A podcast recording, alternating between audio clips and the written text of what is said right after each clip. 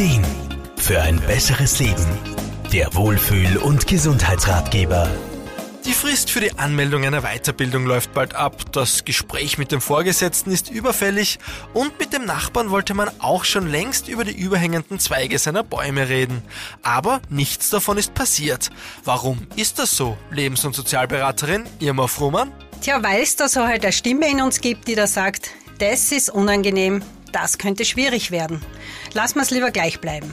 Und diese Stimme kommt von unserem inneren Vermeider, der, so wie halt auch andere Anteile in uns, mehr oder weniger ausgeprägt ist. Allerdings meint es auch dieser Persönlichkeitsanteil grundsätzlich gut mit uns. Schließlich will er uns ja nur vor unangenehmen Situationen und negativen Gefühlen beschützen. Und das ist ja auch total wichtig. Wir müssen ja lernen, wie man zumindest gefahrenvolle Situationen vermeidet.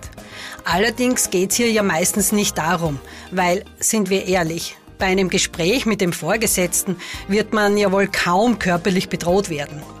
Da geht's dann eher um die unangenehmen Gefühle, die dabei eventuell entstehen könnten. Um diese erst gar nicht aushalten zu müssen, lässt man es lieber gleich bleiben. Und wie sieht es mit der beruflichen Weiterbildung aus? Warum schiebt man die Anmeldung immer weiter hinaus, Irma Frumann? Wahrscheinlich eignet man sich mit dieser neue Kompetenzen an und möglicherweise steht in weiterer Folge eine Beförderung an. Vielleicht mit mehr Verantwortung und Entscheidungsgewalt. Ja, das kann schon Angst machen, also lässt man es lieber gleich bleiben. So hilfreich unser Vermeider manchmal sein kann, so hinderlich und wenig hilfreich ist er auf lange Sicht, wenn man ständig auf ihn hört. Denn der Preis, den man dafür zahlt, kann sehr hoch sein. Im schlimmsten Fall versäumt man wichtige Lebensziele, nur aus Angst, es könnte nicht gelingen. Da der Vermeider ständig nur das Risiko im Fokus hat, hindert er uns natürlich daran, unangenehme Dinge zu tun.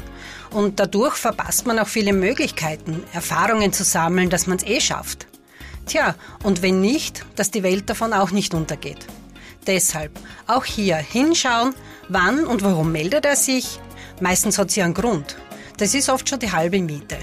Ja, und natürlich letztendlich lernen, damit umzugehen. Hat man das Gefühl, dass man von seinem Vermeider durch sein ausgeprägtes Vermeidungsverhalten oft daran gehindert wird, ein aktives und selbstbestimmtes Leben zu führen, dann ist es Zeit, sich Schritt für Schritt hilfreiche Methoden anzueignen, um mit ihm in einem lebbaren Kompromiss durchs Leben zu gehen.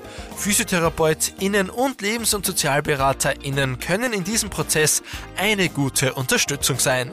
Markus Kropatsch, Serviceredaktion. Der Wohlfühl- und Gesundheitsratgeber. Jede Woche neu